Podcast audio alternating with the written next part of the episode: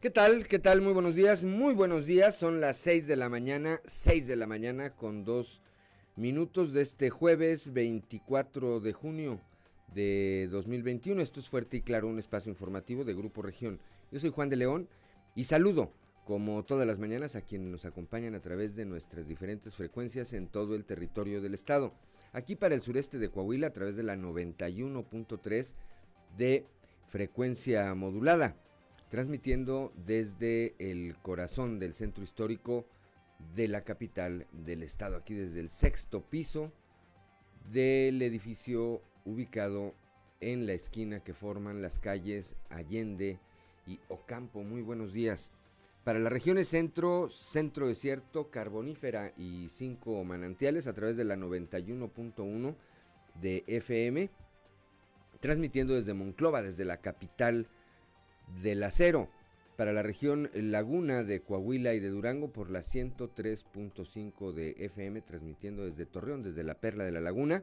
Y para el norte de Coahuila y el sur de Texas, eh, por la 97.9 de FM, transmitiendo desde el municipio de Piedras Negras. Un saludo, por supuesto, también a quienes nos distinguen con el favor de su atención a través de nuestras diferentes páginas en las redes sociales, en la red social de el Facebook. Hoy, como todos los días, hay mucha información y estos son los titulares de hoy. Si hay rebrote de COVID, volverán eh, a las clases en línea. El secretario de Educación en Coahuila, el eh, profesor Higinio González Calderón, indicó que de presentarse un repunte importante en eh, los casos de COVID-19 en la entidad entre septiembre y octubre de este año. Por supuesto, se daría marcha atrás al retorno de clases presenciales en educación básica y se regresaría, se regresaría al modelo de las clases en línea. Allá en la región eh, carbonífera, el delegado de la Fiscalía General del Estado investiga el caso de un intento de venta de un recién nacido. Detalló que el pasado 25 de mayo una joven mujer falleció al dar a luz en el Hospital General de Palau y mientras que el padre biológico y la abuela materna estaban eh, tramitando la custodia ante la PRONIF, un familiar del eh, padre viudo inició los trámites para eh, adoptar, para que una pareja aparentemente originaria del municipio de Castaños adoptara al bebé a cambio de una fuerte cantidad de dinero.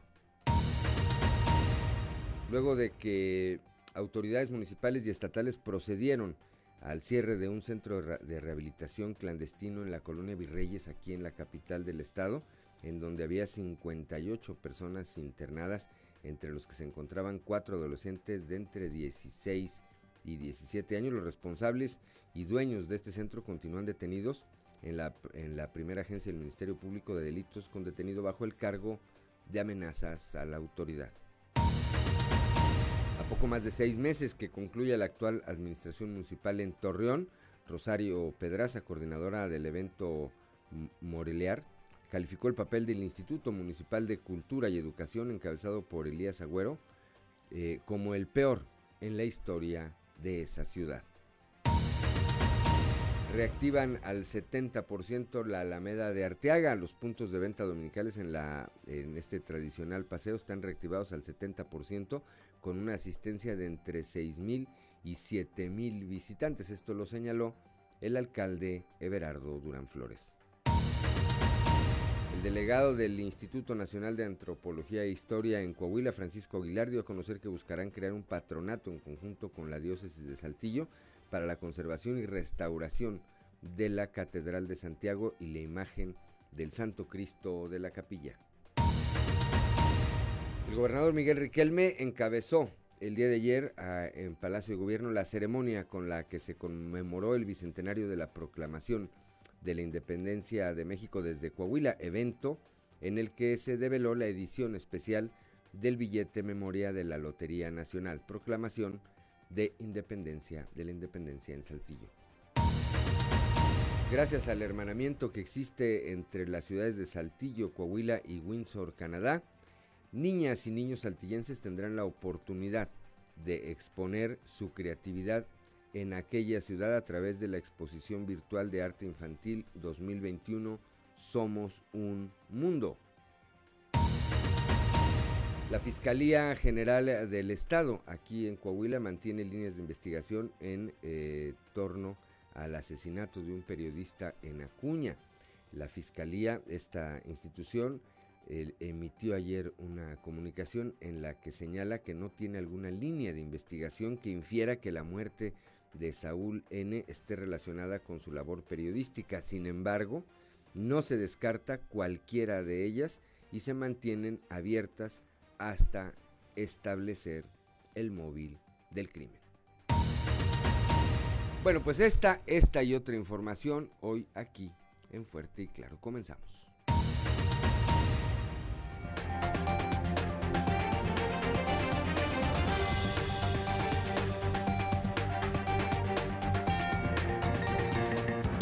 Esto es Fuerte y Claro. Transmitiendo para todo Coahuila. Fuerte y Claro. Las noticias como son. Con Claudio Linda Morán y Juan de León.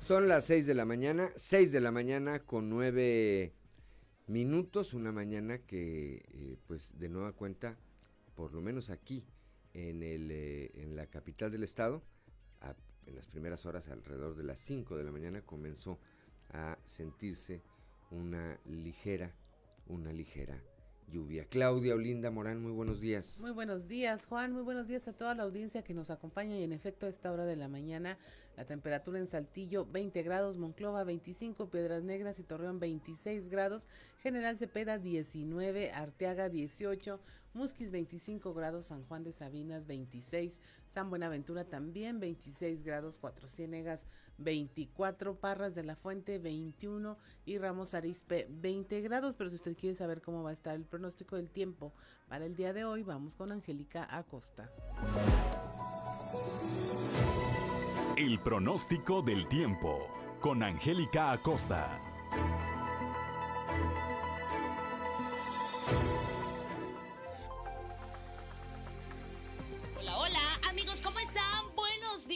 Es jueves, estamos con un piecito, ¿verdad? Casi para el fin de semana. Pon atención, mi nombre es Angélica Costa y ya estoy lista para darte los detalles del clima. Atentos, Saltillo, máxima de 26 grados centígrados, mínima de 16. Durante el día bastante nubosidad, no te preocupes, se va a sentir muy cálido y por la noche un cielo principalmente claro. La posibilidad de lluvia, 52% ahí para Saltillo. Excelente, vámonos hasta Monclova, continúan las temperaturas cálidas, 40 grados, eh, se espera que marque el termómetro mínima de 25 durante el día, parcialmente soleado, obviamente muy muy caluroso. Y por la noche un cielo principalmente claro, de igual manera cálido por la noche, 25% la posibilidad de precipitación. Nos vamos hasta Torreón, Coahuila, excelente, temperatura cálida también, 37 grados como máxima, mínima de 24 durante el día, parcialmente soleado, muy muy cálido, por la noche eh, se espera que tengamos un cielo parcialmente nublado, ok, también cálido por la noche, mínima de 24 con una posibilidad de precipitación de 40%. Eso es ahí para Torreón. Piedras Negras también temperatura caliente, 40 grados espera que marque el termómetro para este jueves, mínima de 28 durante el día de un cielo soleado, pasaremos a parcialmente nublado. Sin embargo, se va a sentir muy muy cálido. Por la noche un cielo parcialmente nublado y muy cálido también por la noche. La posibilidad de precipitación se incrementa más durante el día que por la noche. 25%. Toma tus precauciones. Nos vamos hasta Monterrey, Nuevo León, la Sultana del Norte. Un saludo enorme. ¿Tienes vuelta para allá? Pon atención. Se espera que el termómetro alcance una máxima de 36 grados para el día de hoy, mínima de 23 durante el día. Nubosidad variable. No te preocupes, se va a sentir muy cálido. Y por la noche un cielo principalmente claro. De igual manera, cálido por la noche. La posibilidad de lluvia, 25% ahí para Monterrey. Amigos, ahí están los detalles del clima. Ya escuchaste con continúan temperaturas cálidas, te pedimos por favor que tomes tus precauciones. Hay que estarse lavando las manos con frecuencia, con agua y con jabón. Muy buenos días, feliz jueves. El pronóstico del tiempo con Angélica Acosta.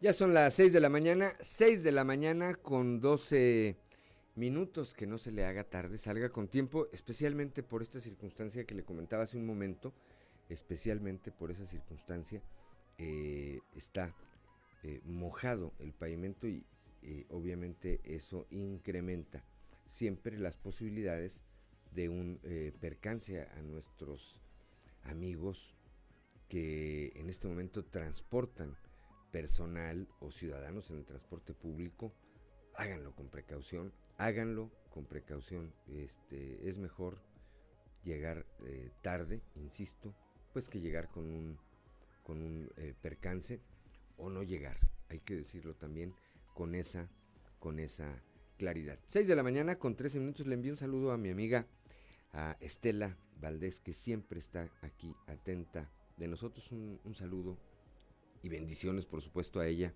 y a su familia. Vamos ahora con Ricardo Guzmán a las efemérides del día. ¿Quiere conocer qué ocurrió un día como hoy? Estas son las efemérides con Ricardo Guzmán.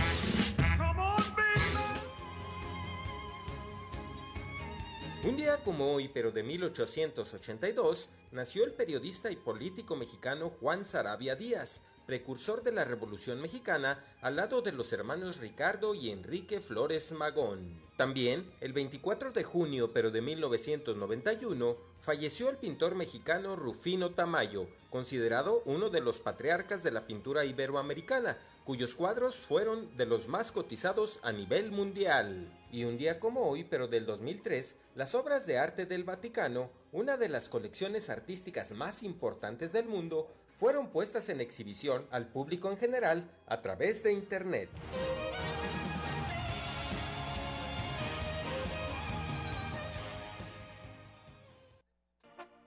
El 24 de junio, el mero día de San Juan,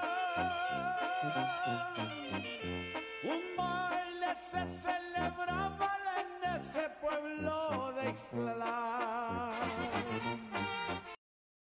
6 de la mañana, 6 de la mañana con 15 minutos. El 24 de junio, el mero día de San Juan, Claudio Linda Morán, el santoral del día de hoy. Así es, empezamos con Juan Bautista, Teodulo, Simplicio y Rumoldo.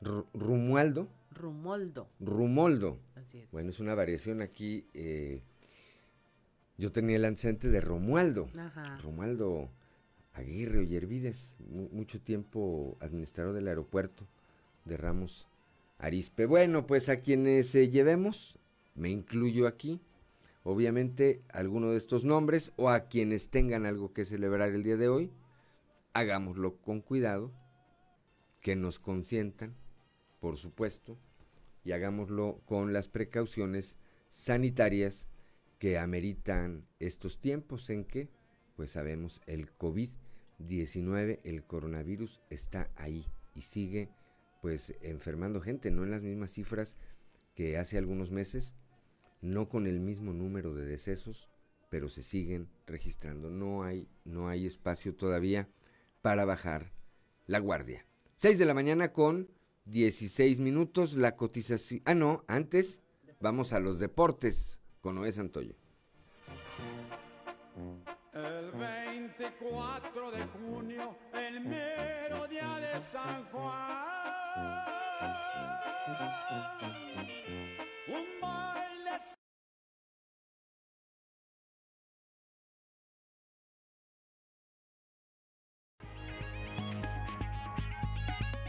Estadio con Noé Santoyo.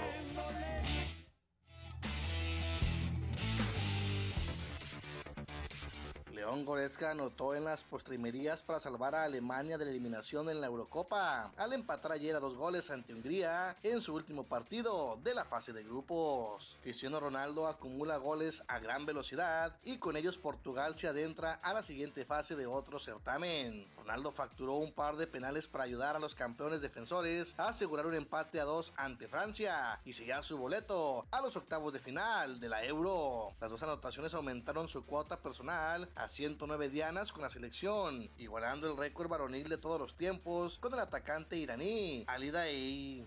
Otro duelo, un insólito error del arquero rival permitió a España prender su pólvora en la Eurocopa y les catapultó a los octavos de final, con dos goles en contra, incluyendo el fallo del portero eslovaco Martín Dubraca. En el primer tiempo, España alejó ayer los nubarrones que se avecinaban y despachó cinco goles a cero a Eslovaquia para seguir con vida en el torneo. Un gol tras un pase accidental del árbitro y otro en el décimo minuto de descuento permitieron que Brasil continuara con una foja perfecta en la Copa América al remontar y vencer dos goles por uno a una Colombia que se adelantó con un tanto prodigioso y que aseguró su clasificación. José Altuve silenció los abucheos en Camden Yards con un cuadrangular de dos carreras. José Urquidi permitió tres hits en siete entradas y los Astros de Houston llegaron a 10 victorias consecutivas al apabullar ayer 13 a 0 a los Orioles de Baltimore, mientras que los Yankees de Nueva York sobrevivieron a un nuevo salvamento desperdiciado de Harold Chapman para derrotar ayer 6-5 a los Reales de Kansas City. En la NBA, los Halcones de Atlanta superaron ayer 116 a 113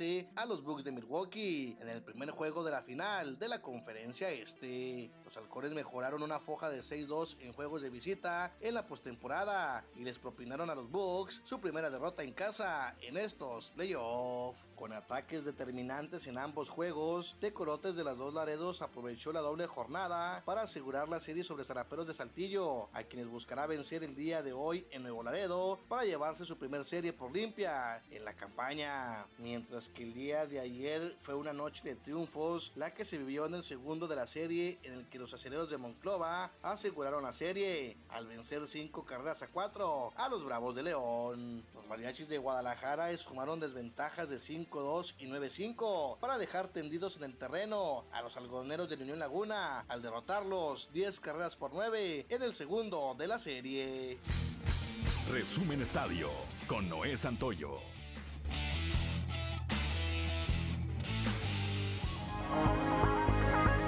Ya son las 6 de la mañana con 19 minutos, es la hora de un consejo G500.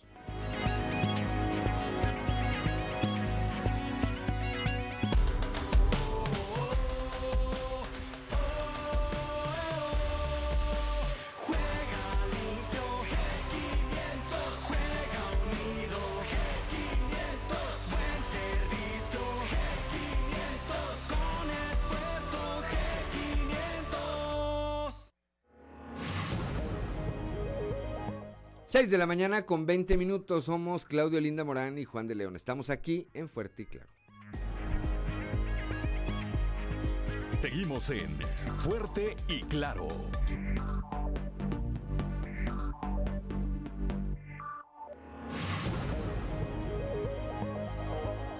Son las 6 de la mañana, 6 de la mañana con 24 minutos. Eh, Claudio Linda Morán, la cotización del peso contra el dólar. Hoy jueves 24 de junio, el tipo de cambio promedio del dólar en México es de 20 pesos con 19 centavos. A la compra 19 con 97, a la venta 20 con 41. Gracias, Claudio Linda Morán. Cuando son las 6 de la mañana con 24 minutos y vamos ahora, como dice Claudio Linda Morán, a la sección más gustada de este espacio informativo, el resumen de la información nacional. Violencia en Zacatecas, matan a dos policías y a siete personas más, eh, más en una vecindad. Las autoridades registraron estos dos hechos violentos durante la madrugada del 23 de junio. En el primer caso se corresponde al asesinato de dos policías del vecino estado de San Luis Potosí, quienes estaban desaparecidos, de acuerdo con la Fiscalía de Zacatecas, y el segundo hecho ocurrió en la colonia Las Flores del municipio de Fresnillo, donde eh, sujetos con armas de fuego asesinaron a cuatro mujeres y tres hombres. También en Reynosa, Tamaulipas, se registran nuevas balaceras y persecuciones en distintos puntos de la ciudad. Eh, el hecho más violento fue una persecución a balazos en la que participaron dos patrullas de la Policía Estatal y un convoy de hombres armados que se dispersaron por varias colonias del poniente en la ciudad. Eh, el tiroteo continuó por las colonias Aztlán, Las Fuentes y Las Cumbres. En la Ciudad de México, los taxistas que tengan unidades móviles de 10 o más años de antigüedad podrían renovarlas con ayuda de un apoyo económico de 95 mil pesos. Esto lo informó la Secretaría de Movilidad de la Ciudad de México. Concentran nueve entidades, la mayor cantidad de casos activos de COVID. Eh, se mantienen altos los estados de eh, Baja California, Ciudad de México, Tabasco, Yucatán, Estado de México, Tamaulipas, Quintana Roo, Sonora y Sinaloa. Y por primera vez en la historia, el Tribunal Superior de Justicia del Estado de México concursará cuatro magistraturas únicamente entre mujeres, esto con el objetivo de avanzar en la paridad de género dentro del Poder Judicial mexiquense. Desde aquí la información nacional. 6 de la mañana, 6 de la mañana con 26 minutos. Gracias, gracias Claudio Linda Morán. Bueno, pues vamos rápidamente a un eh, recorrido informativo por el estado. Eh, comenzamos aquí en sureste, en sureste con eh, nuestro compañero Christopher Vanega. Siguen detenidos los encargados, los responsables de este anexo, de este centro de rehabilitación clandestino ubicado aquí en la colonia Virreyes en Saltillo y que fuera pues reventado, como dicen en el argot periodístico, por eh, autoridades hace un par de días. Christopher, muy buenos días. Hola, ¿qué tal compañeros? Muy buenos días, los saludo con mucho gusto a ustedes y a todos nuestros radio escuchan y déjenme platicarles que luego de que las autoridades municipales y estatales procedieron al cierre del centro de rehabilitación que operaba de manera ilegal en la colonia Virreyes, en donde pues había 58 personas internadas, entre los que se encontraban cuatro adolescentes de entre 16 y 17 años, los responsables de este centro continúan detenidos, esto en la primera agencia de delitos con detenido del Ministerio Público, bajo el cargo de amenazas a la autoridad, ya que, bueno, durante la primera inspección eh, no se encontraron personas eh, lesionadas o bien eh, personas con algunos daños, sin embargo, se continúan las investigaciones para, en su caso, que se finquen las responsabilidades correspondientes. Esto sería por parte de la PRONIF, ya que eh, pues estos cuatro menores de edad quedaron bajo su resguardo en primera instancia y posteriormente fueron entregados a sus familiares o bien quedaría por parte de la Secretaría de Salud ya que eh, pues operaba sin los permisos correspondientes. Los detenidos fueron eh, de este centro fueron identificados como Blanca N, Pedro N. y Juan Francisco N, quien repito están por el delito de amenazas a la autoridad y podrían haber quedado en libertad 24 horas posteriores a su detención, ya que este el delito de amenazas es un delito simple y eh, pues bueno, esto daría oportunidad a las autoridades pues interponer las denuncias correspondientes. Vamos a seguir muy pendientes de este tema, eh, le daremos seguimiento durante el día de hoy para ver si se puso una denuncia, si se ratificó una denuncia por parte de las autoridades estatales, ya que pues este centro operaba de manera clandestina sin los permisos necesarios para eh, poder dar la atención a personas que se encuentran en rehabilitación. Es la información con la que contamos al momento. Que tengan un excelente día. Gracias, gracias a Christopher Vanegas. Son las 6 de la mañana, 6 de la mañana con 29 minutos, Claudio Linda Morán. Bueno, y continuando con la información, en el Ayuntamiento de Torreón reprueban el quehacer en materia cultural de esta administración municipal. Esto a poco más de seis meses de que concluya la actual administración. Eh, Rosario Pedraza, coordinadora del evento Morelear, calificó el papel del instituto como muy deficiente, el peor de la historia en la ciudad. Nuestro compañero Víctor Barrón nos tiene los detalles. Muy buenos días amigos de Fuerte y Claro en temas de la comarca lagunera. A poco más de seis meses de que concluya la actual administración municipal en Torreón, Rosario Pedraza García, coordinadora del evento Morelear, calificó el papel del Instituto Municipal de Cultura y Educación, encabezado por Elías Agüero Díaz Durán, como el peor en la historia de la ciudad. Vamos a escuchar parte de lo que nos platicó. Así es, mira, hemos pulsado, em, hay dos contrastes. Uno, que tenemos muchísimo talento la plataforma de Moreliar es tan grande de todos esos artistas locales que muchos de ellos ahorita salieron fuera. En estos cinco años que está teniendo Moreliar hemos visto como muchos de los talentos se han ido, vienen, pero solo como de visita porque ya su vida está fuera. Necesitamos retenerlos aquí en la laguna a través de un departamento de gestoría. Lamentablemente, cultura municipal, la verdad para nosotros estuvo reprobada definitivamente eh, faltó ese acercamiento y esa gestoría. Tenemos que llevar la cultura a otro nivel. Aquí, local, ya llegamos a un límite y necesitamos, ya lo demanda la comunidad artística, alguien que tenga ese plus para generar un este un amplio espectro. Si se dejó de lado a los artistas, entonces, ¿qué hizo Cultura en, en casi cuatro años? Ay, la verdad nadie sabe. Al menos nosotros en Morelear y todos los artistas que participan, todos nos preguntamos lo mismo. Qué lástima porque fue, lo calificamos como lo peor en la historia de Torreón. Rosario Pedraza dijo esperar que el próximo director de cultura en la administración municipal entrante sea una persona con el perfil adecuado y además con la disposición para ver por el bien común. Esto es todo en la información. Desde La Laguna reportó Víctor Barrón. Un saludo a todo Coahuila. 6 de la mañana con 32 minutos. Vamos ahora con Raúl Rocha, nuestro compañero aquí en eh, el sureste del estado. Se reactiva al 70% este paseo de fin de semana de la Alameda de Arteaga. Esto lo señala el alcalde de ese municipio, Berardo Durán Flores. Eh, Raúl, muy buenos días. ¿Qué tal compañeros? Buenos días. Esta es la información para el día de hoy. Los puntos de venta dominicales en la Alameda de Arteaga están reactivados al 70% con una asistencia de entre 6.000 y 7.000 visitantes, dijo el alcalde Berardo Durán Flores. Algo que poco a poco se han incrementado las personas que colocan sus puestos en la Alameda, pero aún falta para que se permita al 100%. Ya se han aprobado, como ven ustedes, el tema de las cabalgatas, pues ya empieza a fluir. Eh, pues el, aforo subió un poquito, ¿no?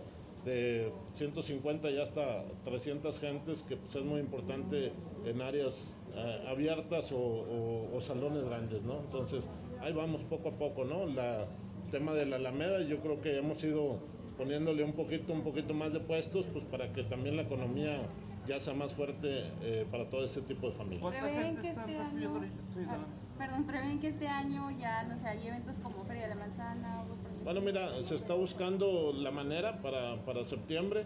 Eh, esperemos que sí se pueda, ¿no? Eh, claro, no, no precisamente el, el, baile, pero de alguna manera que estemos en mesas o estemos separados, yo creo que sí lo vamos a lograr. ¿Qué tanta gente está haciendo hoy los domingos en la, en Arteaga? La verdad es que sí, bastantita, ¿no? Yo creo que alrededor de, un poquito menos, ¿eh? Un poquito menos, pero yo creo que alrededor de 6, 7 mil gente sí, sí van a, a la Alameda, ¿no? de Nuevo León? Eh, fíjate que no traemos ahorita mucho, mucho, pero sí hay a lo mejor un 10% de esas personas. Esta es la información para el día de hoy. Buen día. Gracias, Raúl Rocha. Son las 6 de la mañana con 34 minutos. Claudio Linda Morán.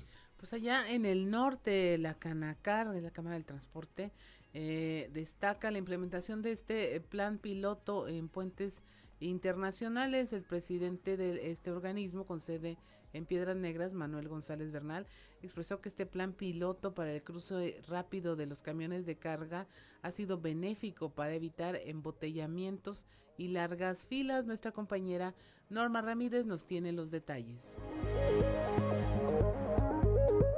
Muy buenos días, Claudia, Juan, excelente jueves para ustedes. Esta es la información desde Piedras Negras. El delegado de Canacar con sede en Piedras Negras, Manuel González Bernal, expresó sobre el plan piloto que se tiene implementado en el puente Coahuila 2000 para el cruce rápido de los camiones de carga pesada, en donde indicó que dicho plan hasta el momento ha sido benéfico para evitar embotellamientos y largas filas.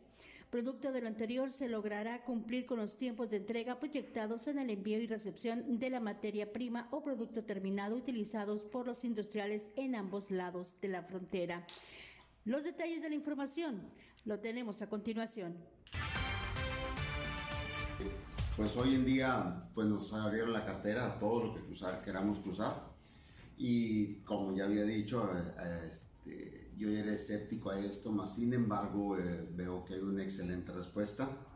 Eh, el primer domingo se cruzaron más de 140 unidades en ambos sentidos, lo cual pues fue un número bastante considerable para hacer un domingo y en un espacio tan corto de tiempo, de 9 de la mañana a 3 de la tarde. y a pesar de las filas. Hoy en día se ve preocupación por parte de las autoridades, inclusive este, municipales, en que, bueno, primero a través del licenciado Bres, el presidente municipal, pues se promovió esta apertura. Eh, recomendaciones bastante de parte del gobierno estatal. Eh, las autoridades americanas se pusieron de acuerdo y, este, y está trabajando bastante bien. Ah, regresando al tema, pues pequeños detalles que hay que ajustar, como por ejemplo yo había comentado de que hace dos domingos, o hace el domingo pasado, no habían abierto la fila de los trailers o la fila comercial, la caseta de pago, por lo cual teníamos que incorporarnos. Para Fuerte y Claro, de Grupo Región, Norma Ramírez. Gracias Norma, son las 6 de la mañana con 36 minutos. Vamos ahora rápidamente hasta la región centro del estado ya con Guadalupe Pérez. Arranca la ruta empresarial de vacunación en frontera. Guadalupe, muy buenos días. Muy buenos días, saludos desde la región centro. El día de ayer inició la ruta empresarial de vacunación saliendo del 105 Batallón de Infantería. De esto nos habla Claudia Garza del Toro, encargada del proceso de vacunación anti-COVID. Ruta 1 en HFI y Lala, luego Texit, NEMAC, eh, FAMISA, eh, ProIndust, Real Alloys y Denso en la primera ruta. En la segunda ruta, ruta estuvimos, eh, arrancamos en Arri y Montajes Frontera. En la tercera ruta arrancamos con Pitco. No tengo el número, cuántas dosis tenemos hasta el momento, pero vamos, vamos eh, avanzando bien. Pues mira, yo calculo, teníamos eh, cerca de 4.000 trabajadores para el día de hoy, pero este número se, no, cerca de 3.000, 3.000, un poquito más. este número se va a ver disminuido por el tema que les comenté ahorita. Pfizer. En total tenemos eh, aproximadamente 50 las que lograron coordinarse con Fomento Económico de Frontera, eh, darnos su padrón y quedar dentro de las rutas. Bueno, pues ahí lo señala la encargada de programas federales y por supuesto de esta campaña de vacunación anti-COVID y que bueno, ahora tras haber coordinado esfuerzos con el municipio de Ciudad Frontera y las diferentes empresas del cordón industrial que ahí se encuentran, pues se llevó a cabo esta ruta de vacunación y que bueno, cabe indicar, se preveía tentativamente vacunar a 3.000 personas tan solo el día de ayer, pero este número fue un poco menor debido a que muchos trabajadores manifestaron que ya habían acudido a otros módulos de vacunación previamente para recibir sus respectivas dosis. Esta ruta va a continuar en los siguientes días. Precisamente los municipios de Castaños y Monclova también están incluidos en esta ruta de vacunación. Saludos desde la región centro para Grupo Región Informa, Guadalupe Pérez. Gracias, Guadalupe Pérez. Son las 6 de la mañana con 39 minutos. Hora de ir a un consejo G500.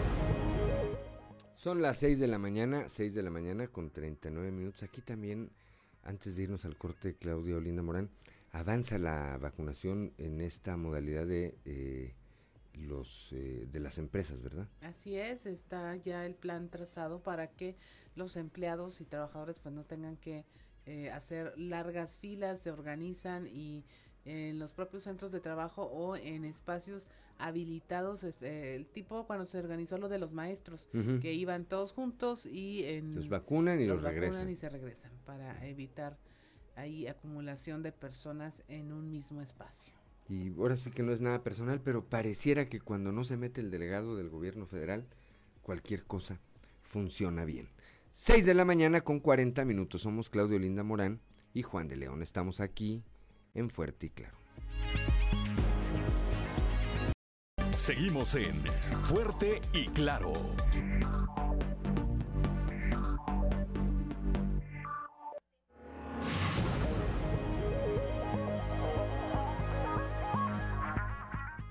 Son las 6 de la mañana, 6 de la mañana con 43 minutos. Vamos rápidamente a la portada del día de hoy de nuestro periódico Capital, que en su nota principal destaca esta información de la que vamos a hablar en unos momentos más. Rebrote de COVID-19 regresaría a las clases en línea. Esto lo señala el secretario de Educación Pública aquí en nuestro estado, el profesor Higinio González Calderón. También eh, investiga la Fiscalía General del Estado la frustrada venta de un bebé en Musquis. Más adelante estaremos hablando de este tema. Detenidos los responsables del anexo clandestino aquí en la Colonia Virreyes, en la capital del estado. Ya platicábamos acerca de esto con nuestro compañero Cristo Vanegas. También eh, reprobado Torreón en materia cultural. Escuchamos ya las opiniones de Rosario Pedraza, coordinadora de Morelear, quien calificó el papel del Instituto Municipal de Cultura y Educación en Torreón de la actual administración como el peor, como el peor en la historia. En el reportaje especial, en el trabajo especial del día de hoy, tras la elección, hay un nuevo mapa político en el estado. El, eh, esta alianza que conformaron el eh, PRI y el PRD, pues eh, ganaron 25, 25 municipios. Morena ganó 8, el PAN ganó 4 y el Partido Verde ganó 1. Más adelante también estaremos platicando de este tema. En la imagen del día de hoy está evento, que más adelante detallaremos también. El de ayer el gobernador Miguel Riquelme encabezó la ceremonia con la que se conmemoró el bicentenario de la proclamación de la independencia en México desde, desde Coahuila. 6 de la mañana con 45 minutos, hora de ir a nuestra columna en los pasillos.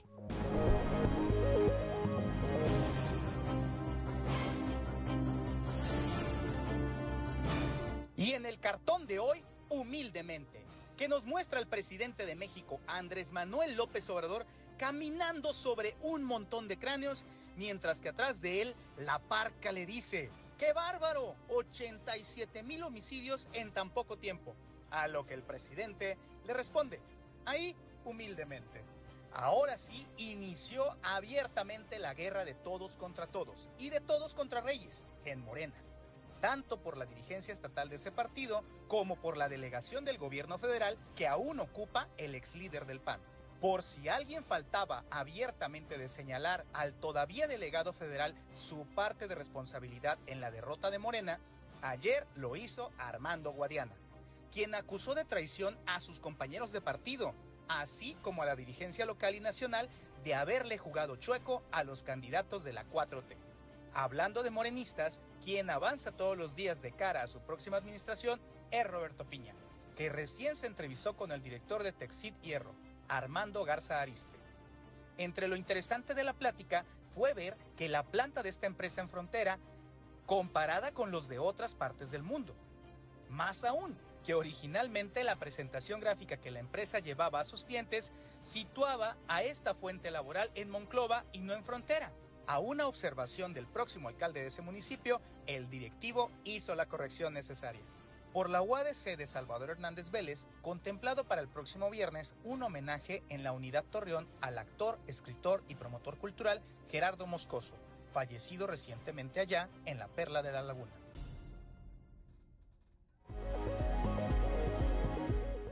Ya son las 6 de la mañana, 6 de la mañana con 47 minutos. 6 de la mañana con 47 minutos ya está en la línea telefónica, muy temprano como siempre, nuestra compañera Leslie Delgado, que estuvo ayer eh, ahí con el secretario de Educación Pública, el profesor Higinio González Calderón, quien hace esta, pues esta advertencia, si hay rebrote de COVID entre septiembre y octubre de este año, se retorna a las clases en línea. Leslie, muy buenos días. Hola, ¿qué tal? Muy buen día, Alex. Te saludo con gusto a nuestro escuchas y que nos sigue a través de redes sociales. Efectivamente, pues el secretario de Educación eh, pues dio esta advertencia de que pues si se suscita una alza en los contagios durante los meses de septiembre, octubre, como eh, pues diferentes universidades y también la Secretaría de Salud a nivel nacional pues ha estado anunciando pues se va a regresar a la educación a distancia y pues bueno, vamos a escuchar lo que nos dijo al respecto. Esto regresamos con o sin pandemia. Si existe el nivel de pandemia superior al que tenemos ahorita, entonces empezaremos con un sistema a distancia. Si seguimos en verde, eh, entraremos en un, en un arranque en un sistema mixto. O sea que se puede revertir este proceso, se puede revertir lo presencial. Cualquier día. O sea, la- las condiciones en las que se establecieron esta prueba piloto fue que si la pandemia se subía, en cualquier momento podemos suspender. Sobre todo porque eh, se plantea un repunte en mes de septiembre, octubre, ¿no? Sí, pues así parece.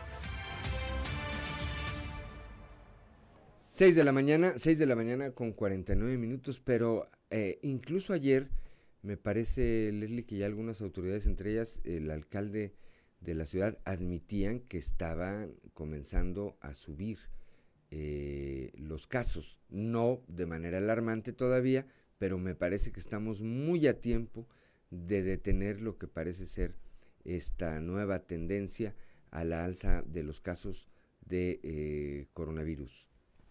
Efectivamente, y también han comentado eh, las autoridades sanitarias, propiamente el secretario de salud e incluso pues directores de hospitales, que la vacunación pues obviamente va a ayudar a que esta alza de contagios pues se contenga o no se dé en la entidad, específicamente aquí en Coahuila.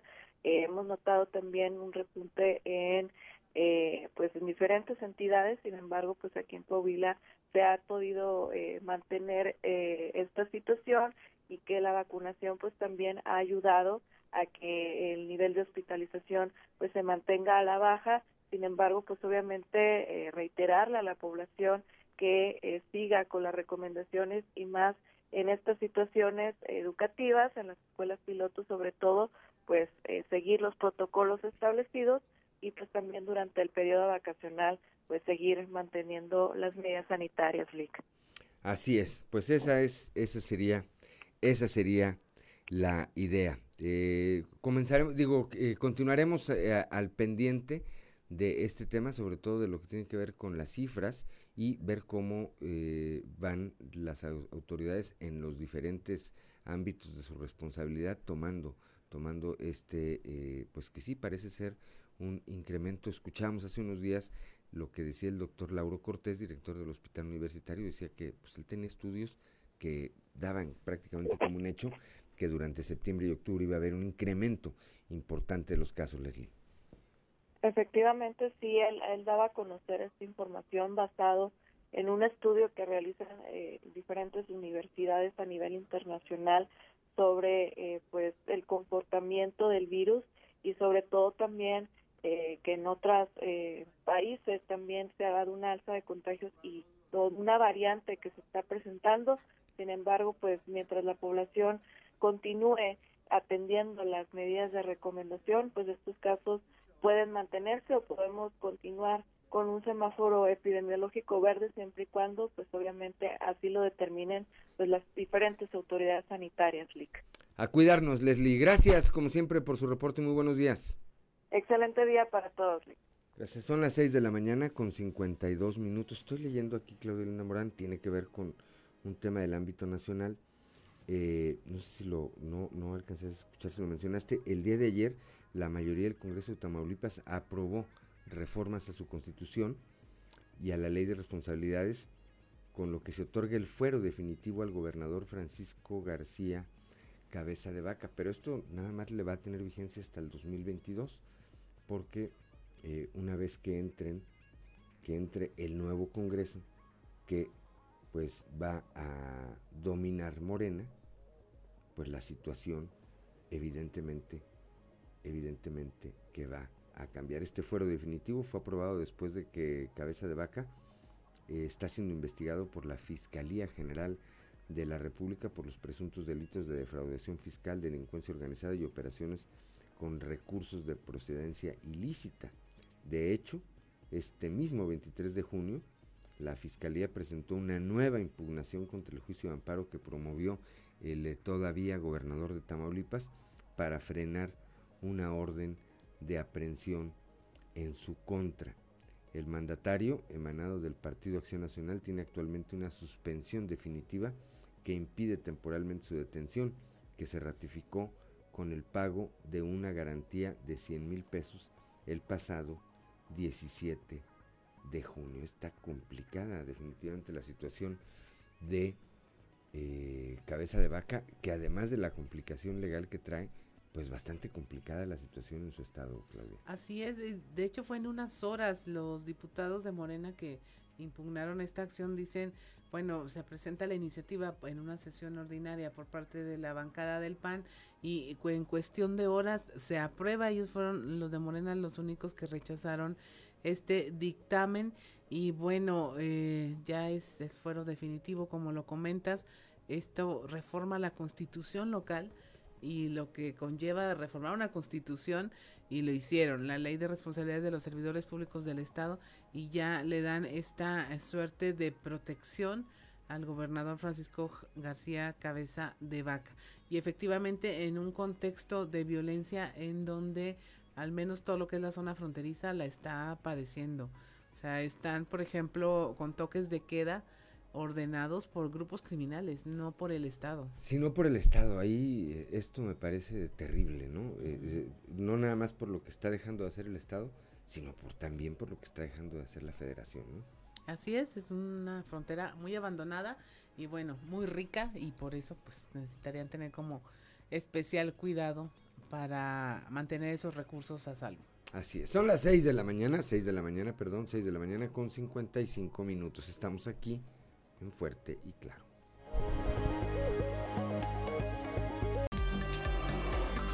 Seguimos en Fuerte y Claro.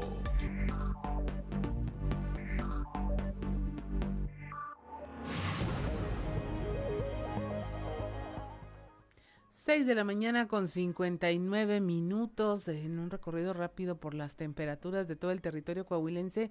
En Saltillo se registran 20, 20 grados, Monclova 25, Piedras Negras 26, Torreón 26 grados, General Cepeda 19, Arteaga 18, Musquis 25 grados, San Juan de Sabinas y San Buenaventura 26 grados, Cuatro Ciénegas 24, Parras de la Fuente 21 y Ramos Arispe 20 grados centígrados. Y continuando con la información, este eh, tema tan eh, terrible donde intentan vender a un recién nacido allá en la carbonífera, eh, nuestro compañero Moisés Santiago nos pondrá al tanto de esta situación. Buenos días, Moisés. Hola, ¿qué tal, Claudia? Juan, es un placer saludarles desde la región carbonífera. Pues sí, efectivamente, como bien lo mencionas, se trataron, trataron de vender a un bebé recién nacido eh, a una pareja procedente de Castaños. Así es que la Fiscalía General del Estado pues ya está investigando este asunto. El delegado Ulises Ramírez Guillén informó que el pasado 25 de mayo una mujer falleció al dar a luz en el Hospital General de Palau y en ese momento, bueno, el padre biológico inició los trámites de custodia ante la PRONIF y el registro civil. Mientras tanto, una mujer eh, que fue identificada como Beatriz, pues pretendía hacer una negociación de venta de, de esta bebé recién nacida. Esto es lo que nos comenta el delegado de la Fiscalía. Persona a fin de denunciar este, de manera concreta a una familiar de él que aparentemente pretendían este, poner o, entregar a una, a una este, niña a cambio de, una cantidad, es decir, como simular alguna adopción a cambio de, entregar una suma de dinero. ahorita se encuentra en una etapa de, investigación, se va a llamar a cuentas a las personas que, que están involucradas en este hecho. Eh, se denuncia a una persona de nombre Beatriz quien tiene eh, una, relación de parentesco con el padre biológico. Y bueno, la historia en concreto es que este, hay una niña recién nacida que nació el 25 de mayo y que lamentablemente su madre fallece cuando da a luz y esto pues bueno da origen a que la familia, tanto el padre biológico como la abuela materna, pues inicien los trámites ante PRONIF y ante el registro civil con el fin de, que la custodia quede en sus manos. Sin embargo, por ahí eh, la familia se llegó a enterar de que existían comentarios donde una persona de nombre Beatriz, que guarda una relación, como te digo, de parentesco, aparentemente estaba realizando llamadas con la finalidad de dar en adopción a la niña a cambio de una cantidad de dinero. La mañana con dos minutos. Entonces, Moisés, la mecánica fue que hubo una denuncia y por eso se dan cuenta de lo que estaba ocurriendo.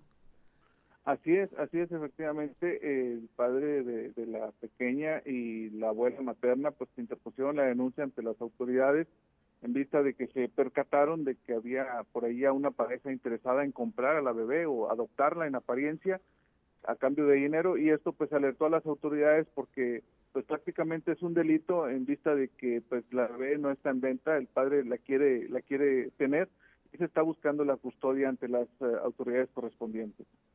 ¿Hablamos de un padre biológico y de una pareja de, de la mamá que falleció o es la misma persona? No, en, este caso, bueno, es la, eh, el padre biológico es la pareja de la mujer que falleció Ajá. y pues él quiere quedarse con la bebé y un familiar cercano pues empezó a hacer los trámites para aparentemente darle en adopción a cambio de dinero y por ahí se presentó incluso una pareja de castaños que estaba interesada en hacer esta negociación. Fue donde pues se, alertó el papá y empezó a buscar a, las autoridades para que le dieran alguna orientación. Así es, Moisés, pues es un caso bastante eh, difícil. Imagino que eh, la PRONIF va a estar muy interesada, la propia Fiscalía, en el estado de eh, salud y del bienestar de esta menor y pues finalmente saber qué es lo que pasará con quien intenta no solamente vender, sino también con quien cree que puede adquirir un bebé bajo estas condiciones. Sí, de hecho se va a citar a las personas implicadas ante las autoridades de la Fiscalía para que comparezca y den su versión de estos hechos. El delegado señalaba que si hay algún delito imputado, pues se tendría que imponer la sanción correspondiente. Así es, Moisés. Pues muchas gracias. ¿Cómo está el clima ya en la carbonífera? Amanece muy agradable, amanece muy agradable, algo fresquecito, pero ya durante eh, media mañana pues empieza el calorcito sabroso. ¿Lluvias?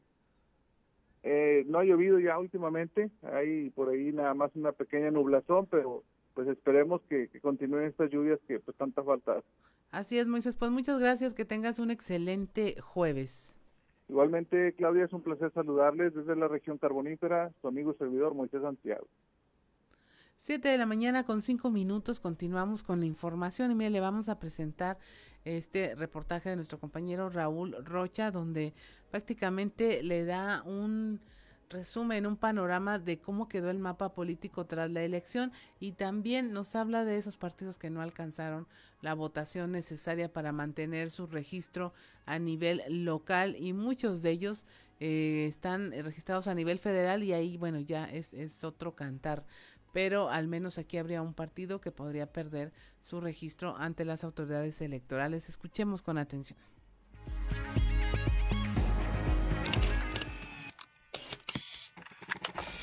Además de dejar un saldo electoral en donde el PRI ratificó ser la primera fuerza política, Morena desbancó al PAN y lo envió a la segunda división de los partidos. Saldo electoral. Partido Revolucionario Institucional. 25 de 38 alcaldías. Morena, 8 ayuntamientos. PAN, 4 presidencias municipales. Partido Verde, un municipio. Ventaja. El PRI obtuvo 531.931 votos que representan el 40.84% de la votación para quedarse con 25 municipios, después de que hace tres años ganó 18. Reto. Morena, Morena obtuvo 406.852 votos, que representa el 31.24% del total de la votación, después de que hace tres años recibió 254.624 votos y que ahora le permitió llevarse ocho municipios. Reto, renovar órganos de dirección. PAN, derrota. El Partido Acción Nacional sufrió un retroceso al ganar cuatro municipios con 164.409 votos, el 12.62% de la votación total. Hace tres años, el Partido Azul era la segunda fuerza política del Estado, con casi el 27% de la votación y 15 municipios. UDC, en la cuerda floja el Instituto Nacional Electoral enumera varias formas por las cuales los partidos políticos pueden perder su registro, y una de ellas es no obtener en una elección ordinaria al menos el 3% de la votación. A nivel nacional, el partido Encuentro Solidario obtuvo el 2.6%, Fuerza por México 2.5% y redes sociales progresistas 1.7%. A nivel local, solo hay un partido la Unidad Democrática de Coahuila, que tampoco logró el 3% y está en riesgo de perder el registro. Con el fallo próximo a emitirse en una sola sesión del Consejo General, donde se definirá su liquidación, el también diputado Lenin Pérez declinó hablar de los saldos que le dejó la elección a un partido que en una sola generación podría terminar con su ciclo a 24 años de su creación.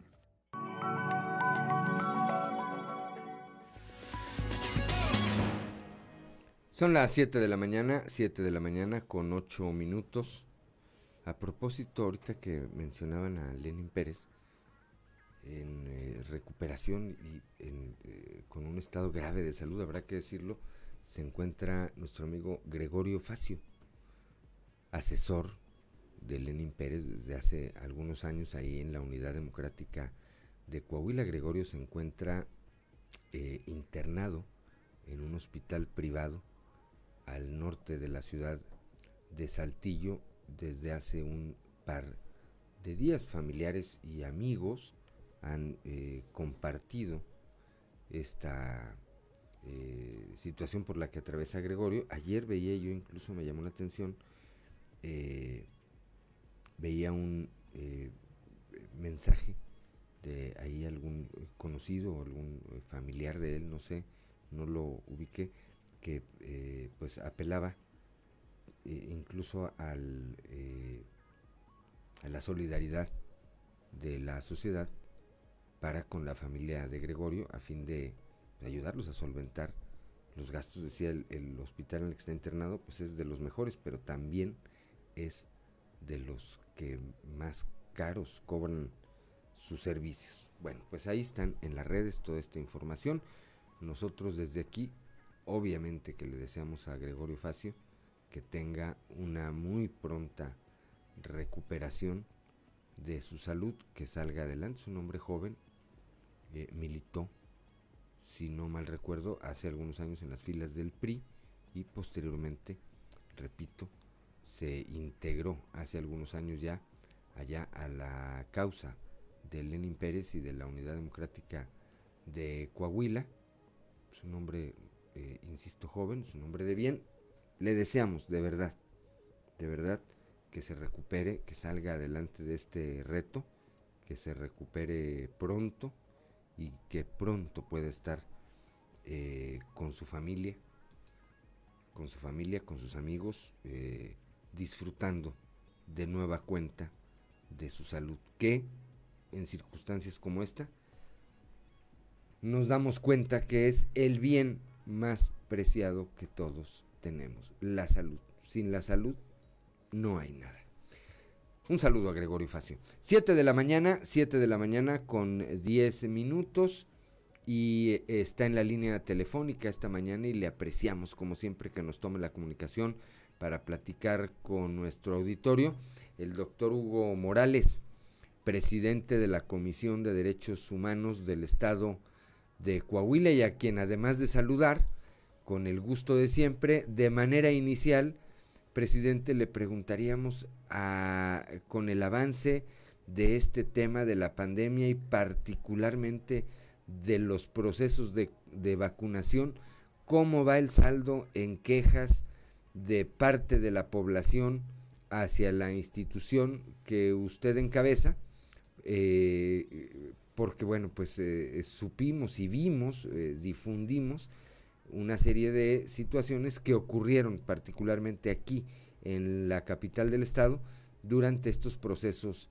de vacunación. Muy buenos, muy buenos días de nueva cuenta, presidente. Buen día, Juan, Claudia, al auditorio. Este, antes que nada, agradecer el interés por, por los temas que, que son importantes pues para la comunidad y para la comisión. Comentarte que efectivamente, pues desde que iniciaron los procesos de vacunación, hemos tenido pues una presencia itinerante en los diferentes puntos en los cuales se ha centrado este proceso. Y comentarte que pues particularmente hemos vivido vamos a decir cuatro periodos eh, complicados en ese proceso. Eh, particularmente iniciando en la laguna por allá de la tercera semana de marzo eh, hubo una serie de incidentes que se prolongaron prácticamente una semana en las región sureste la primera semana de abril y, la última también de abril eh, en la región sureste y recientemente, pues prácticamente hace una semana y media o dos semanas, también aquí eh, teniendo algunas complicaciones. Eh, básicamente lo que nosotros estamos haciendo es acompañando pues a las personas que están haciendo eh, pues uso de su derecho a, esta a esta aplicación de la vacuna porque como bien tú sabes son autoridades federales las que están a cargo del mismo y por lo tanto pues este acompañamiento en realidad tiene el fin de estar presentes de dar testimonio en todo caso de alguna irregularidad y de remitir a la Comisión Nacional de Derechos Humanos cualquier circunstancia que resulte relevante. Y eso es particularmente lo que hemos estado haciendo las últimas semanas, y en particular respecto de los cuatro periodos que te estoy comentando, de más allá de irregularidades, diría yo, de complicaciones eh, en el proceso de, aplicación de la vacuna, eh, hemos tenido que remitir a la Comisión Nacional, que será en todo caso la que verá la necesidad de hacer alguna recomendación o no. Muy bien, son las 7 de la mañana con 14 minutos. Estamos platicando esta mañana con el doctor Hugo Morales, presidente de la Comisión de Derechos Humanos en el estado de Coahuila. Claudio Linda Morán. ¿Cómo está, presidente? Eh, yo lo que le quería preguntar es que hemos visto en las últimas semanas una gran variedad de temas que tienen que ver con los derechos humanos, incluso el ambiental. Alguna vez platicamos que es como una rama desconocida para la mayoría de los ciudadanos que también puede recurrir ante la Comisión de Derechos Humanos por esta clase de, de cuestiones medioambientales. Bueno, efectivamente, a ver, cuando hablamos de derechos humanos, pues vemos la parte tal vez la más tradicional, ¿no? Que tendría que ver con eh, los derechos de los justiciables. Sin embargo, cuando hablamos de derechos humanos, pues tenemos que voltear a ver muchas áreas que son relevantes y que exceden más allá de, esta área que estamos comentando. Incluso podríamos hablar de que en materia de derechos humanos, pues vamos a decir que prácticamente son innumerables las áreas en las cuales pues las personas podrían tener alguna afectación. Y efectivamente en materia de derecho ambiental o, del disfrute y goce de, todo lo que signifique la dignidad de la persona en términos generales, pues puede llegar a, a significar una afectación en materia de derechos humanos. Y en este sentido hay que decir que eh, no solamente estamos pendientes del área más tradicional, sino que hemos venido desarrollando dos áreas fundamentales. La primera de ellas, eh, que, tendría un punto fundamental, es el acompañamiento a las víctimas de las violaciones a derechos humanos. Y esto viene precisamente acompañado de una segunda parte que tiene que ver con el acompañamiento institucional, es decir, la capacitación el apoyo también para que las autoridades cumplan con los protocolos y tengan el entendimiento suficiente para poder dar eh, cabal cumplimiento y el respeto y respeto de los derechos humanos. Y en este sentido, estos tres pilares eh, han formado parte de la administración que su servidor preside en la Comisión de Derechos Humanos para efecto no solamente eh, lo que se establece como la parte más tradicional del área de de, los servicios que presta la Comisión a, los justiciales, sino que en todo sentido encontrar esta amplitud en materia de respeto a los derechos humanos en la entidad. Siete de la mañana con 16 minutos platicamos con el doctor Hugo Morales, presidente de la Comisión de Derechos Humanos del Estado de Coahuila. Finalmente, presidente, vemos que hace unos días se reunió, sostuvo una reunión, un trabajo con la secretaria de Seguridad Pública en el Estado, con la licenciada eh, Sonia Villarreal Pérez, ¿cómo vamos en materia de derechos humanos con lo que tiene que ver con eh, la labor de los elementos de seguridad pública, en este caso del Estado? Bueno, y en lo general, eh, han disminuido las quejas, han aumentado, se mantienen, sí vemos una modificación en el comportamiento de quienes están a cargo de la seguridad pública en nuestro Estado. Bueno, mira, un tema muy interesante porque como tú sabes, en materia de quejas, pues particularmente las corporaciones en materia de seguridad son las que acaparan, por, no decir que mayoritean el número de quejas.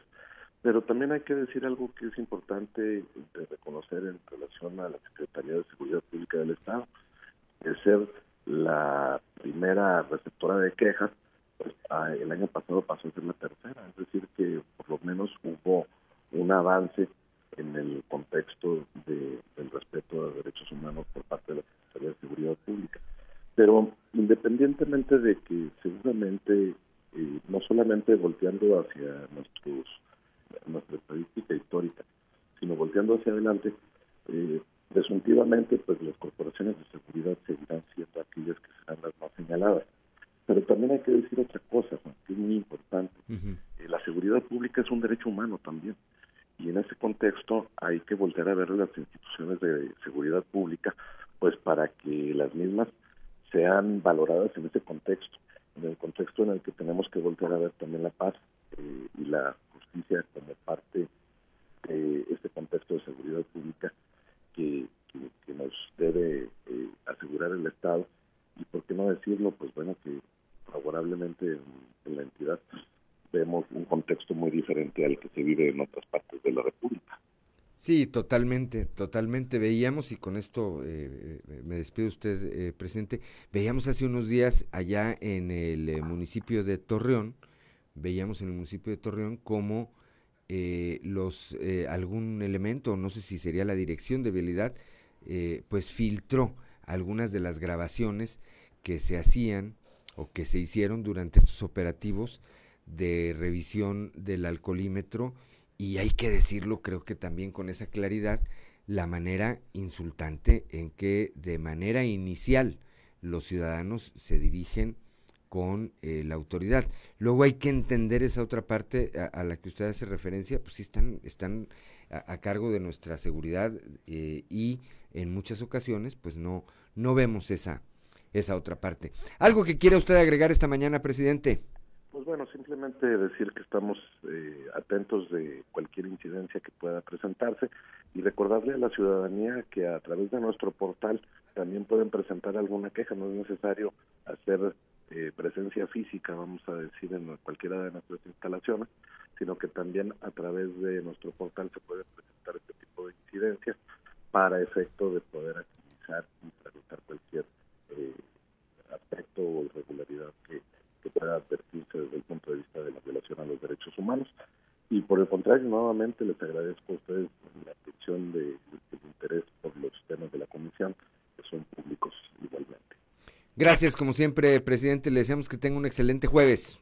Igual a ustedes y al auditorio, un saludo. Muy buenos días. Siete de la mañana con 20 minutos. Vamos rápidamente a un consejo G500.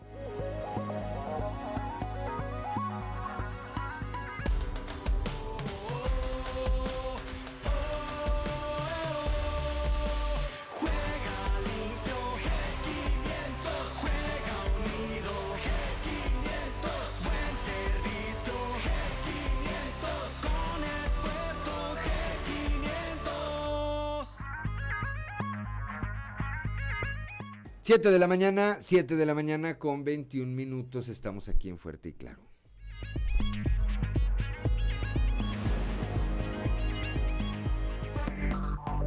Enseguida regresamos con Fuerte y Claro.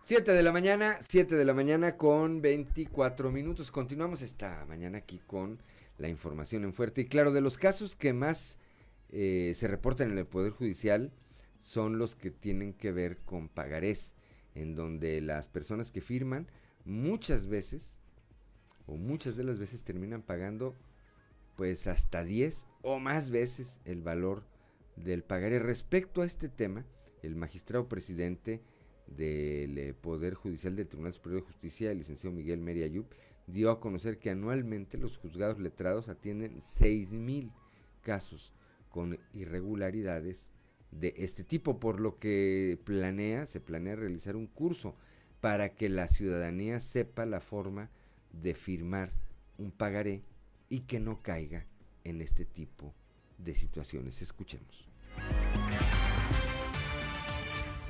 Claro, claro, hay muchas. Hay, hay, miren ustedes, tenemos más de, en los juzgados, en los juzgados letrados, tenemos más de 6 mil asuntos por pagarés menores a 50 mil pesos al año. Tenemos dos juzgados letrados aquí en la ciudad de Saltillo. Por eso esta campaña es muy importante de informarle a la gente que no, que cuando saque un, una televisión, que cuando saque un estéreo, que cuando saque un mueble, pues llene bien el pagaré y entonces que por favor acudan con nosotros al Poder Judicial, a la Defensoría Pública para asesorarse gratuitamente de cualquier problema de carácter legal que tengan. ¿En porcentajes cuánto ocupa esto del tema de los pagarés? Eh? Miren, los pagarés prácticamente en el caso de los juzgados letrados y en el caso de los juzgados mercantiles, estamos hablando de que el 85-90% de los asuntos de los mercantiles y de los letrados se trata de un pagaré. ¿Qué porcentaje de estos están alterados? Puede ser un alto porcentaje. sí, puede ser un alto porcentaje, porque sí puede llegar a ser un modo de operación fraudulenta de gente que se está aprovechando de la ignorancia de la gente. Siete de la mañana, 7 de la mañana con 26 minutos, con 27 minutos, ya dio vuelta el reloj. Claudia Olinda Morán. El delegado del INA en Coahuila, Francisco Aguilar, dio a conocer que se buscará crear un patronato en conjunto con la diócesis de Saltillo para la conservación y restauración de la Catedral de Santiago y la imagen de el Santo Cristo de la Capilla. Dijo que se tendrían que gestionar alrededor de dos millones de pesos para lograr la restauración.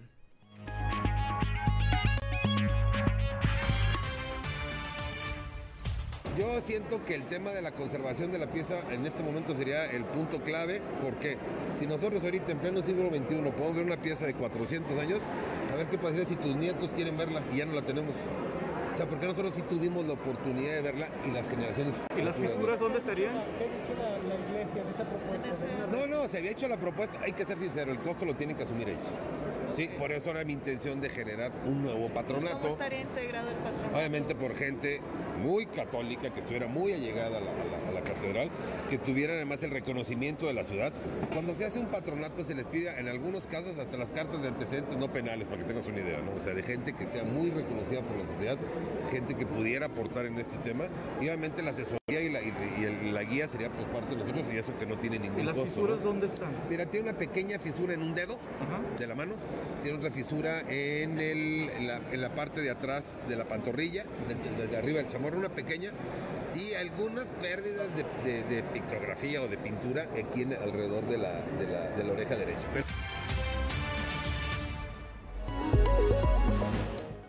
7 de la mañana, 7 de la mañana ya con 28 minutos. La mañana de este miércoles de ayer se dio a conocer el Santo Christ Fest 2021, el cual iniciará el 29 de junio y culminará el 22 de julio. Al respecto, el párroco Plácido Castro indicó que se respetarán los lineamientos sanitarios para la realización de los eventos en ese recinto. Escuchemos.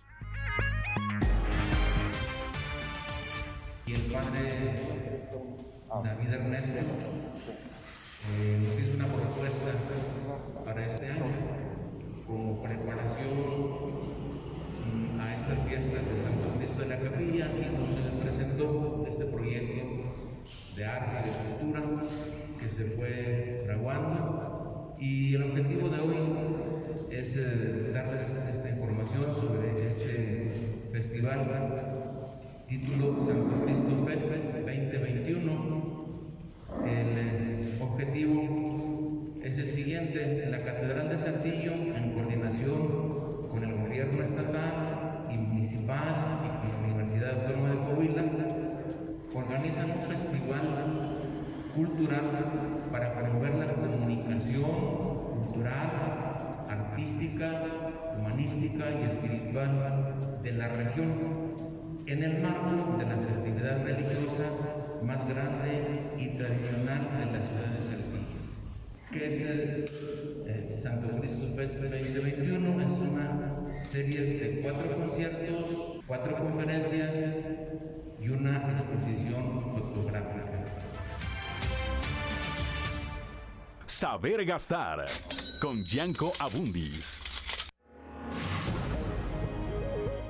Ya son las 7 de la mañana, 7 de la mañana con 30 minutos y como todos los jueves, desde allá, desde la Ciudad de México, desde la capital de los temblores, está nuestro amigo Yanko Abundis. Yanko, muy buenos días. ¿Qué tal, mi querido Juan? ¿Cómo te va? Bien, pues aquí vamos, aquí vamos en la batalla. Muy bien, pues ya vacunados, ¿no? Ya vacunado con las dos dosis de Pfizer. Sí, sí. yo también, no, no, no hay que confiarse de todas formas, porque los repuntes se están dando y se van a seguir dando de aquí a fin de año al menos. Así que hay que tener muchísimo cuidado y, y, pues no, no deschongarse, como se dice vulgarmente, Juan. No bajar la guardia, no bajar la guardia y eh, el hecho, y porque además es una condición humana que eh, por eso hay que estar insistiendo, pero eh, es cierto, conforme ha ido avanzando este proceso de vacunación, pues vemos el relajamiento en todos los niveles, y me parece que todos lo hacemos, por eso siempre es importante estar diciendo, a ver, todavía no, todavía no, porque sí, sí vemos las aglomeraciones, vemos la falta de uso de cubrebocas en, en, muchos lados este y vemos a mucha gente pues saliendo como si nunca hubiera llegado el coronavirus. Exactamente.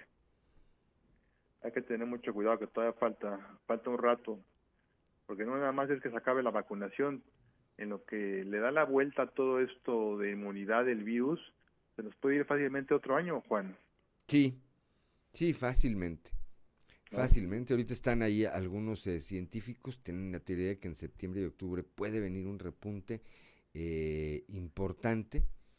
Eh, ojalá que no sea así, ojalá que estén equivocados, ojalá que la vacunación y la cultura del cuidado eviten que esto ocurra, porque de ocurrir así, bueno, pues tendríamos una reversión en muchos de, de los aspectos en los que ya se va reactivando la actividad eh, económica y social de, de, todos y cada uno de nosotros, de Yanco. Sí, totalmente de acuerdo, Juan. Y ya quedó de manifiesto en el mundo entero que no puedes parar la economía, ¿eh? No. Y así, no, no, no lo han dicho los gobiernos porque pues, es totalmente impopular, pero el mensaje es el siguiente. O sea, de que te mueras de hambre, que te mueras del virus, que te mueras del virus. Sí, así de claro. Así, es, claro. punto.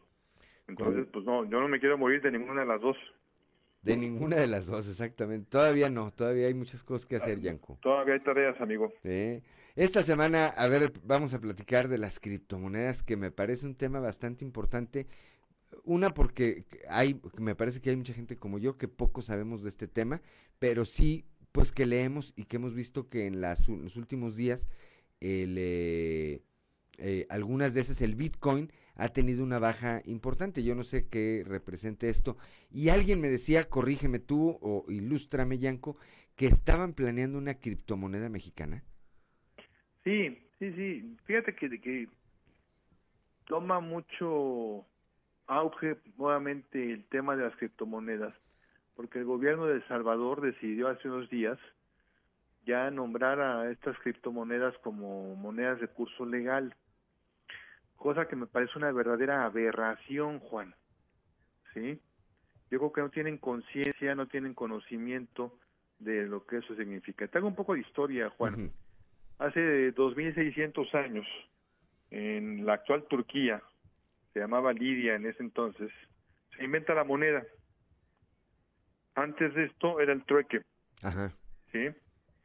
Y con el trueque se dieron cuenta de que había muchas injusticias porque un costal de papas no era igual que un costal de jitomates y entonces pues había ahí siempre pleitos de que lo, lo, mío vale más que lo tuyo.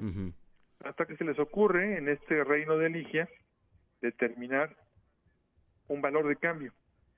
Y ese valor de cambio está dado por un artefacto llamado moneda. ¿Sí? Y entonces ya era más fácil ponerle nombre al niño diciendo que mi costal de jitomates vale tres monedas y el de patatas vale cuatro monedas, ¿no? Correcto. Esto tarda 2.200 años, Juan, en ser regulado. Fíjate lo que tardó, ¿eh? Ahorita de un día a otro, de una semana a otra tienes noticias, tienes inventos, tienen cosas novedosísimas. Pero acá pasaron 2.200 años para que surgiera el primer banco en Estocolmo, Banco Central. ¿Qué es un banco central, Juan? Es el banco de los bancos. Ok. En México es el Banco de México, Banjico. No es un banco de ventanilla, no es un banco que te dé créditos, no es un banco que te emita una tarjeta o que te pague la nómina. Es una institución, es un organismo que tiene como mandato regular la actividad económico-financiera del país, dictar las normas, vigilar que se cumplan. ¿sí? En México, el Banjico llega en 1925, 300 años después que en Europa. Y seguramente has leído, Juan, que en la revolución pues, cada quien sacaba su moneda, ¿no? Sí, sí, sí. Los billetes de Carranza, ahí paisano tuyo. Ajá, de, Villa. Los de Villa, de Obregón, cada gobierno sacaba ahí su propia moneda. Un desgarriate. Por eso, Elías Calles es el que determina que se regule la actividad del país con el Banco de México. Llegan unos cuates hace unos años y dice, no, los bancos centrales son un monopolio, los bancos centrales me quieren poner la pata en el pescuezo y no estoy yo decidido a aceptarlo. Así que se van a bañar todos. Vamos a hacer una moneda tecnológica. ¿Qué es una moneda tecnológica? Una criptomoneda es una serie de, igual que, los sistemas y la computación, ceros y unos, que se meten, haz de cuenta, como en bloquecitos, se encriptan. Ok. ¿Sí? Y entonces se supone que son inviolables, infalsificables. ¿Sí? Y así es como nacen las criptomonedas. ¿Quién las regula? Nadie. Nadie, ¿verdad? El mercado. O sea, el, ¿alguna cuestión de oferta y demanda, Yanko? Bien dicho, Juan. El problema es que el mercado es muy voluble. El problema es que el mercado es mandado, es manejado, es manipulado por la gente rica. ¿Sí? Sí, por los grandes capitales. A ver, amigo Juan, ¿cuánto traes en la cartera? Ahorita como 200 pesos. Sí, sí, que, que, presumido, yo traigo menos. ¿Sí? Si ahorita me dices tú que traes 300 millones de dólares y me preguntas, oye, ¿le puedo entrar a Bitcoin? Yo te diría, puede ser, puede ser. Pero si tú me dices, traigo 200 pesos, amigo Juan. Gástatelos en otra cosa. No, no hagas locuras, por claro. de Dios. Cópate dos setes. Sí. ¿No? Entonces, el problema de las criptomonedas es ese, Juan. Mira, hay un, todavía vive, el para mí, el financiero más importante de la historia, el señor Warren Buffett, que dice, tiene muchísimas frases, pero, pero una en particular me gusta mucho que dice, si no entiendes un producto, no lo compres. Entonces, volviendo al tema, Juan, tres preguntas para saber si tú, Juan de León, estás hecho para las criptomonedas. Primer punto, ya lo tocamos. ¿Tienes mucho dinero, Juan? No. Segundo punto, ¿tienes mucho conocimiento tecnológico y financiero, Juan? Tampoco. Tercera pregunta, ¿tienes mucho tiempo disponible para estar 8 o 10 horas pegado a las computadoras del mundo viendo cómo van subiendo y bajando los valores? Menos. Amigo, eso no es para ti. Así de claro. Así de claro. A mí me parecería importante, eh, Yanko, si tú me lo permites, que la próxima semana ampliáramos este tema, porque yo sí veo una gran parte, por lo menos de alguna gente con la que tengo oportunidad de platicar y eso, que o, les o, están metidos o tienen interés en entrar y me parece que es un tema de primerísima importancia, sobre todo cuando se trata de recursos económicos. Y la próxima semana seguimos con esto y lo vamos a amarrar con otro tema que se llama el filo de la navaja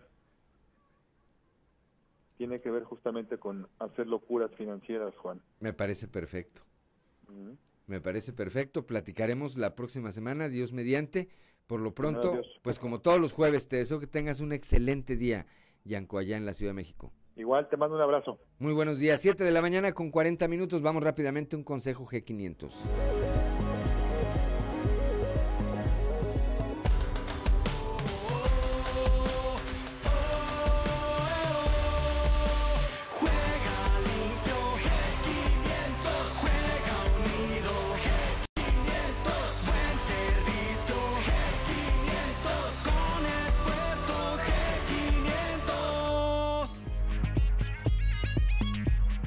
7 de la mañana con 40 minutos estamos aquí en Fuerte y Claro.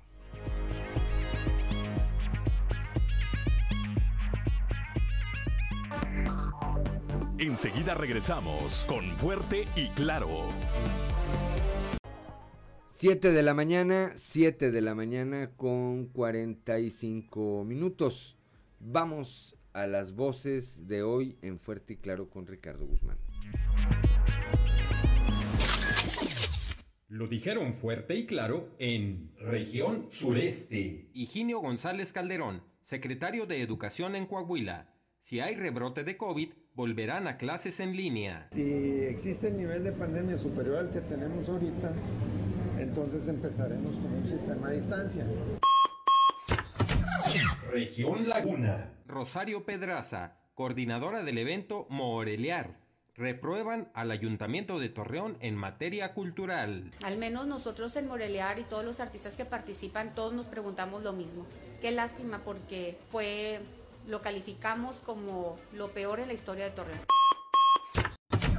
Región Centro. Claudia Garza del Toro, encargada del programa de vacunación anti-COVID, arranca la ruta empresarial de vacunación en frontera. Eh, arrancamos en Arri y Montajes Frontera en la tercera ruta arrancamos con Pitco. Región Carbonífera. Ulises Ramírez Guillén, delegado de la Fiscalía General en el Estado en la región carbonífera.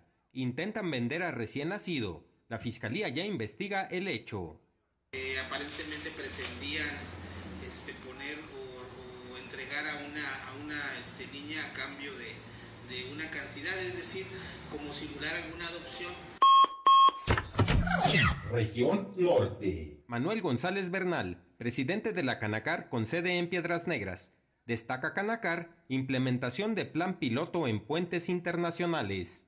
Yo era escéptico a esto, mas sin embargo eh, veo que hay una excelente respuesta. Eh, el primer domingo se cruzaron más de 140 unidades en ambos sentidos.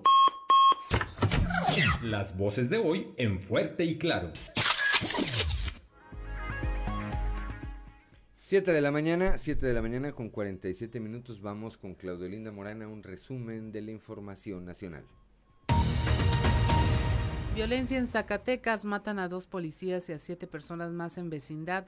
Las autoridades registraron estos hechos en la madrugada del 23 de junio. En el primer caso fueron dos policías del vecino estado, estado de San Luis Potosí quienes se encontraban desaparecidos. El segundo hecho ocurrió en la colonia Las Flores del, de un municipio de Fresnillo, Dora, donde sujetos con armas de fuego asesinaron a siete personas, eran cuatro mujeres y tres hombres.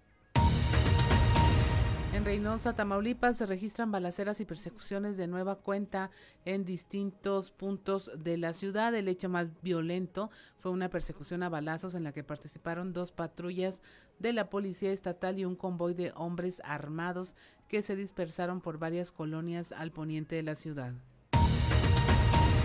En la Ciudad de México, los taxistas que tengan unidades móviles de 10 o más años de antigüedad podrán renovarlas con ayuda de un apoyo económico de 95 mil pesos que plantea la Secretaría de Movilidad de la Ciudad de México. Esto dentro del programa de mejora de taxis y bueno, eh, será para quienes tengan ese tipo de unidades de 10 o más años de antigüedad y cuya concesión esté regularizada. Concentran nueve entidades la mayor cantidad de casos activos de COVID-19. La Ciudad de México se mantiene en el primer sitio con más de tres mil casos. Le siguen Baja California Sur, Tabasco, Yucatán, el Estado de México, Tamaulipas, Quintana Roo, Sonora y Sinaloa. Por primera vez en la historia, el Tribunal Superior de Justicia del Estado de México concursará cuatro magistraturas únicamente entre mujeres, esto con el objetivo de avanzar en la paridad de género dentro del Poder Judicial mexiquense. Congreso de Tamaulipas aprueba fuero definitivo a García Cabeza de Vaca. La mayoría del Congreso aprobó reformas a la Constitución local y la Ley de Responsabilidades de los Servidores Públicos del Estado, con la que se otorga fuero definitivo al gobernador. Eh, durante una sesión de la tarde, los diputados locales entraron en discusión por estas reformas, la cual duró alrededor de media hora. Dos diputados de Morena subieron a tribuna para manifestar su rechazo al dictamen que se aprobó ayer en comisiones unas horas después de que fuese presentada la iniciativa por la bancada del PAN. Y en Guerrero mueren de COVID cuatro maestros, ya estaban vacunados. Son profesores de la Coordinadora Estatal de los Trabajadores de la Educación en Guerrero. Afirman que así no hay condiciones para que comiencen las clases presenciales porque los niños pueden contagiarlos. Los docentes denunciaron que a pesar de estar vacunados, cuatro profesores, adultos jóvenes en activo, murieron todos con los síntomas del coronavirus. Y en Sonora, seis personas con el esquema completo de vacunación contra el COVID también fallecieron por esta causa. Ahí el secretario estatal de salud, Enrique Clausen, informó que se han aplicado 300 mil esquemas completos de vacunación y pidió a los sonorenses que no se rindan porque ninguna vacuna otorga el 100% de inmunidad. Y hasta aquí la información nacional. Gracias, Claudio Linda Morán. 7 de la mañana con 51 minutos. Vamos eh, rápidamente al show de los famosos con Ámbar y Lozano. El show de los famosos con Amberly Lozano. Médicos planean cirugía a Estefania de Aranda, esposa de Emir Pavón. Emir Pavón habló del estado en el que se encuentra su esposa, Estefania de Aranda, y de la cirugía a la que se tiene que someter después del accidente que ambos sufrieron a bordo de un taxi en Texas. La esposa del vocalista del grupo Cañaveral tiene un coágulo de grasa en el pulmón derecho. Su corazón está por esta razón funcionando forzadamente del lado derecho y se está esperando que esta situación se mejore para poderla operar de la doble fractura que sufrió en sus pies. Emir pidió a todos oraciones por la salud de su esposa y del bebé que esperan, ya que Estefanía tiene seis meses de embarazo. El cantante viajó a la Ciudad de México para cumplir con unos compromisos laborales pero él también se encuentra apenas recuperándose de las lesiones sufridas por el accidente.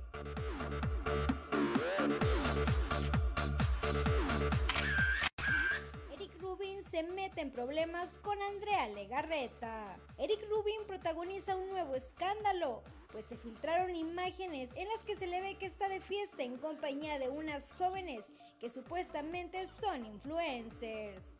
En una cuenta se dieron a conocer las imágenes del esposo de Andrea Legarreta, tomadas de unas historias de una supuesta influencer. Se puede ver que las escenas son de una fiesta en la playa, donde se ve a Rubín muy contento bailando junto a unas jóvenes muy bien arregladas y con sus bebidas en mano.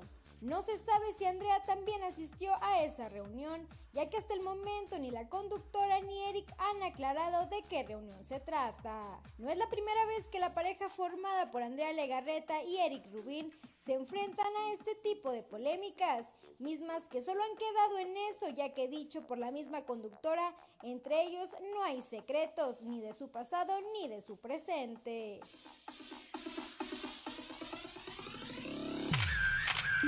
Reportó para Grupo Región Amberly Lozano. 7 de la mañana con 53 minutos. Gracias, Amber Lozano. Ya nos vamos esta mañana de jueves. Gracias, gracias como siempre por eh, acompañarnos en este espacio informativo de Grupo Región. Le agradezco como siempre a Ricardo Guzmán la producción de este espacio, a Ricardo López en los controles, a Claudio Linda Morán por su acompañamiento, a Cristian Yauciel que hacen posible la difusión de este espacio a través de las redes sociales, pero sobre todo a usted que nos eh, distingue con el favor de su atención. Lo esperamos el día de mañana, mañana ya de viernes, a partir de las 6 y hasta las 8 de la mañana. Por lo pronto no se vaya de nuestras diferentes frecuencias continúe bien informado con los espacios informativos de Región Informa. Allá en eh, Torreón, en la región Laguna, eh, a través de la 103.5 con Sergio Peinbert en un momento más. En la región, para las regiones centro, centro desierto, carbonífera y cinco manantiales, por la 91.1 de FM en un momento más. Rebeca Hernández y Joel Barrera, Joel Barrera y Rebeca Hernández. En el norte de nuestro estado, y el sur de Texas por la 97.9 de FM, transmitiendo desde Piedras Negras con Norma Ramírez. Y aquí para el sureste de Coahuila, Regresamos en un momento más apenas. Claudio Linda Morán, Ricardo Guzmán, su servidor Juan de León. Yo le deseo que tenga usted el mejor de los días.